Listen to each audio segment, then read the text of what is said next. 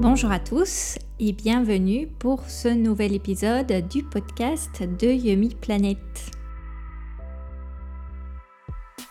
C'est le premier épisode de 2018. En 2017, j'en ai sorti trois. On est parti ensemble à Katmandou, en Haute-Savoie et à Marrakech. Ben voilà, j'espère faire mieux cette année et vous proposer un peu plus d'épisodes, même si je préfère privilégier la qualité sur la quantité. Une fois de plus, le dépaysement est au rendez-vous. Je vous emmène sur une île paradisiaque. Imaginez des plages de sable blanc, les cocotiers, le soleil, l'océan Indien avec des reflets turquoises et des petits poissons, mais aussi des currys parfumés, des habitants qui ont toujours le sourire, avec une même devise aux lèvres, Hakuna Matata, pas de problème. Allez, assez de blabla, je vous souhaite un bon voyage et bienvenue à Zanzibar.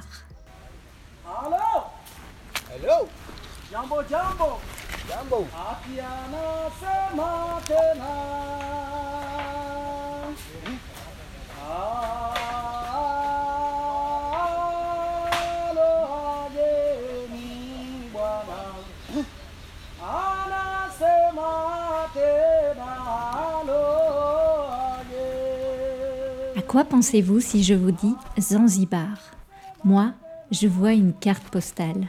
Le nom évoque le soleil, les plages de sable blanc. Il respire le voyage.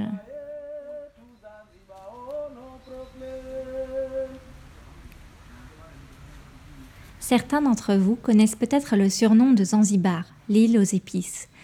En réalité, jusque dans les années 60, l'archipel de Zanzibar avait un quasi-monopole sur la culture et le commerce du clou de girofle. Vous voyez cette petite épice en forme de clou que l'on retrouve dans le vin chaud, le pain d'épices. Vous l'avez probablement dans vos placards. De même que la cardamome, la noix de muscade et plein d'autres épices qui poussent en fait ici, à Zanzibar. We say if you don't have a cardamom in your uh, kitchen, that is not kitchen. That's the ro- uh, sitting room. On dit que si vous n'avez pas de cardamome dans votre cuisine, ce n'est pas une cuisine, c'est un salon. C'est ce que nous raconte Ali, notre guide, pendant le Spice Tour. Le Spice Tour, c'est la visite d'une plantation d'épices. C'est une super excursion qu'on peut faire à Zanzibar. So this one we call it Indian curry leaves. Ce qui est génial pendant ces visites, c'est qu'on vous raconte toutes les histoires qui sont liées aux épices. Par exemple, beaucoup de personnes âgées à Zanzibar pensent que les feuilles de curry peuvent les aider à chasser les démons à cause de leur odeur très forte. C'est ce que nous explique Ali. Um, here in Zanzibar, we believe it. So many older people believe this is a special to kick out devil Et même si à Zanzibar on est majoritairement musulman, cela n'empêche pas de connaître les remèdes naturels à la gueule de bois. You drink alcohol? Uh, sometimes, yeah. You hanging over? Uh? I used to. yeah. Also, this was very good for the, uh, I mean to produce to reduce uh, alcohol. Okay, yeah. So if you drink too much, you feel someone falling down, you find a lime, fresh lime, you take your shoes off, and then you scratch it for down for the feet. And that's what here. After 10-15 minutes, you get it better. Donc apparemment, si vous connaissez quelqu'un qui a trop bu, vous pouvez lui asperger du jus de citron vert sur la plante des pieds et après 10 à 15 minutes, il ira mieux. C'est ce qu'on nous a dit, on n'a pas vérifié. Alors si dans votre tête vous voyez une espèce de jardin bien organisé, détrompez-vous. À Zanzibar, une plantation d'épices, c'est comme un morceau de jungle. Vous rentrez dans la forêt, tout est mélangé, tout pousse l'un au-dessus de l'autre. Donc à moins d'être botaniste, la présence d'un guide est absolument indispensable. Un autre gros secteur d'activité de Zanzibar aujourd'hui, c'est la culture d'algues. Now, when you are doing that, you need to make sure it's very tight. Avec Despacito en musique de fond, nous apprenons les rudiments de la culture d'algues au Seaweed Center de Pagé.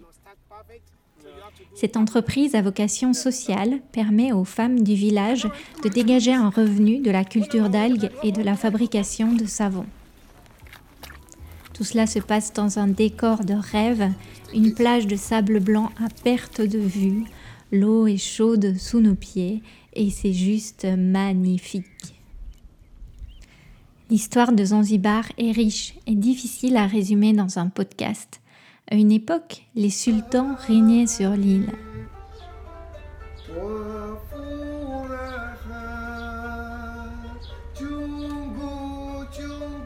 Les vestiges de ce passé sont plutôt rares. Parmi eux, il y a le palais de Mtoni, qui est aujourd'hui complètement à l'abandon. Il est à l'état de ruine, envahi de végétation, mais une association essaye de le restaurer. Elle organise notamment des dîners-spectacles avec des concerts de tarab. Cette musique est à l'image de Zanzibar, un mélange d'influences perses, africaines, européennes, indiennes, arabes, avec des paroles en swahili. L'instrument que vous entendez, c'est le kanoun. C'est une sitar que l'on pose sur les genoux horizontalement et dont on effleure les cordes un peu comme une harpe.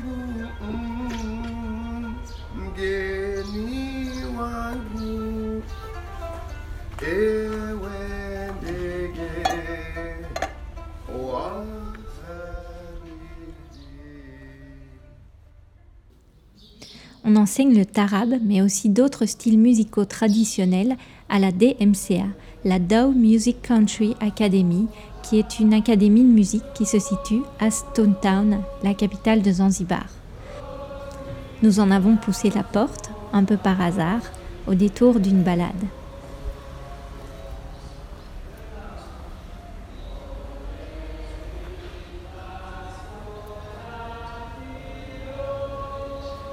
Et pour l'anecdote, sachez que l'un des plus grands chanteurs au monde est né et a grandi à Zanzibar.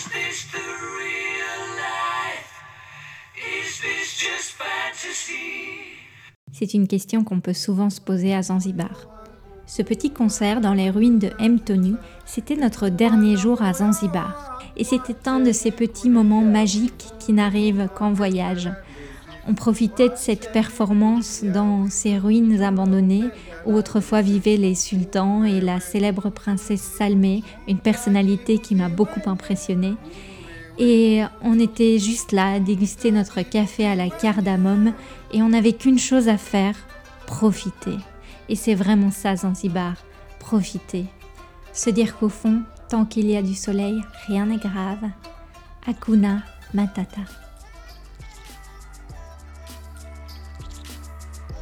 C'est la fin de cet épisode. J'espère qu'il vous a plu. Si c'est le cas, eh bien n'hésitez pas à vous abonner au podcast sur votre application préférée en cherchant Yemi Planet Podcast. Vous pouvez aussi euh, nous donner votre avis, soit sur iTunes avec des étoiles, ou nous envoyer un petit commentaire sur la page Facebook de Yumi Planet. Ça nous fait toujours très plaisir. Et enfin, sur yumiplanet.com, vous trouverez une version retranscrite de ce podcast avec des photos pour vraiment vous plonger dans l'ambiance. Allez, je vous souhaite de bons voyages et à très bientôt. Ciao